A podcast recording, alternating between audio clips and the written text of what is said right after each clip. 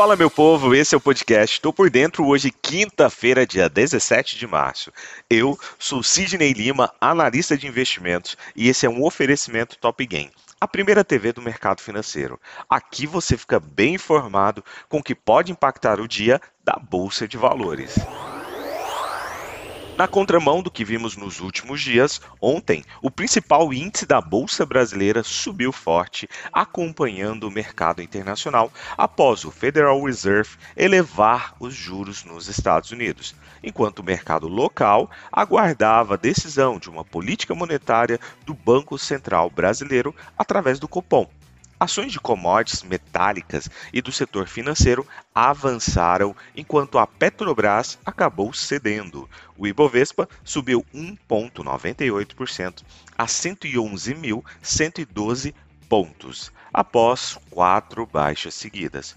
O Fed, Banco Central Norte-Americano, subiu o juro em 0,25 ponto percentual lá nos Estados Unidos para a faixa entre 0,25 e 0,50, medida amplamente esperada pelo mercado. A decisão foi por 8 a 1 entre os membros do colegiado. A instituição projetou que sua taxa básica atingirá o intervalo de 1,75% a 2% até o fim do ano, o que indica, no mínimo, seis altas de 0,25 pontos percentuais. Além disso, o Fed afirmou que espera começar a reduzir seu balanço de quase 9 trilhões de dólares em uma próxima reunião. A reação inicial ao comunicado nas bolsas foi negativa e o Ibovespa chegou a devolver quase toda a sua alta, até então de mais de 1%. Mas acabou se recuperando e acelerou ganhos posteriormente, em meio à fala de Jeremy Powell, presidente do Banco Central norte-americano e tendo em vista que o que ocorreu já era algo previamente esperado e já precificado pelo mercado. Por aqui, ao final do dia, tivemos a divulgação da esperada decisão do cupom em relação à nossa nova taxa de juros.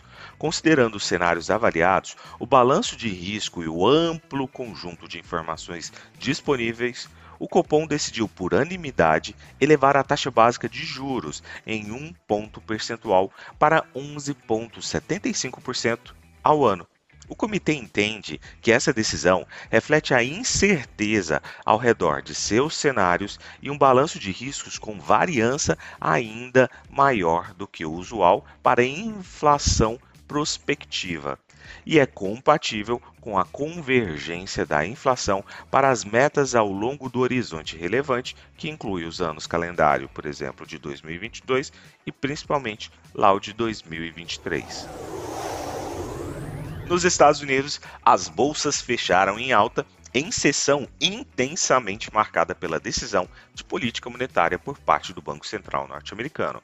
Após a elevação de juros em 0,25 ponto percentual pela autoridade, as ações chegaram a ficar pressionadas, mas o ímpeto de ganhos foi retomado durante a coletiva do presidente do Banco Central norte-americano, Jeremy Powell.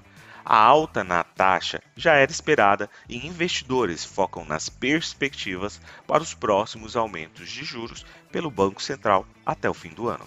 Além disso, as tratativas por um acordo entre Ucrânia e Rússia para o fim da guerra continuam seguindo no radar. O índice Dow Jones fechou em alta de 1,55%. O S&P 500 subiu 2,24% e o Nasdaq, bolsa da tecnologia, avançou 3,77%.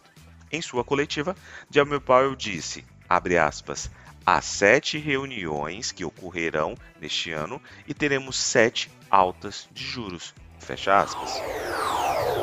Na Europa, o mercado fechou em máximas de mais de duas semanas nesta quarta-feira, depois de novas negociações entre Rússia e Ucrânia, ampliando os ganhos anteriores provocados pela promessa da China de adotar mais medidas de estímulos para estimular a economia por lá. A Rússia e a Ucrânia conversaram sobre um novo acordo em relação a um status para a Ucrânia fora da OTAN elevando as esperanças de um potencial avanço depois de três semanas de guerra.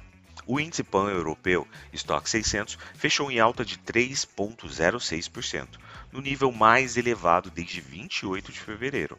Os mercados também subiram depois que o vice primeiro-ministro chinês disse que o país dará suporte firme à economia chinesa, assim como adotará medidas favoráveis a seu mercado de capitais.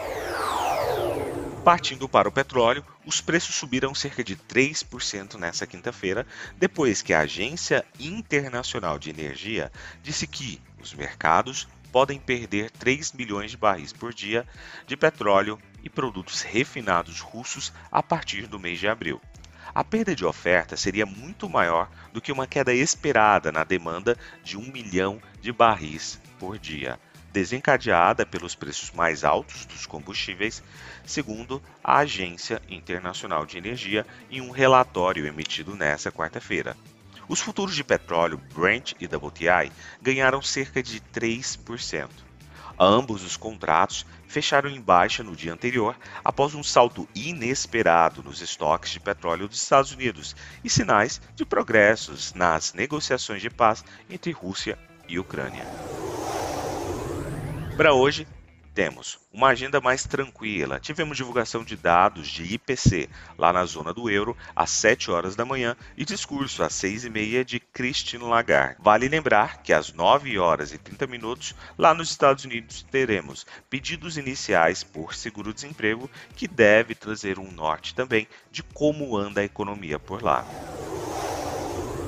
Partindo para as cotações, agora que são 7 horas e 51 minutos do dia 17 de março de 2022, temos trio norte-americano navegando em terreno negativo, com Dow Jones a 0,27% de queda, S&P 500 a 0,31% de queda e Nasdaq Bolsa da Tecnologia a 0,40% de queda.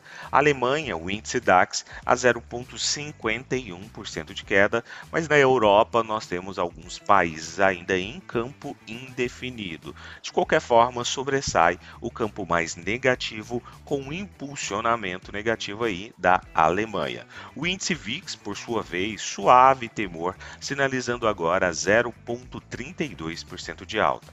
Partindo para as commodities, em meio a cenários de incerteza, nós temos o petróleo Brent a 4,90% de alta e WTI a 4,64% de alta.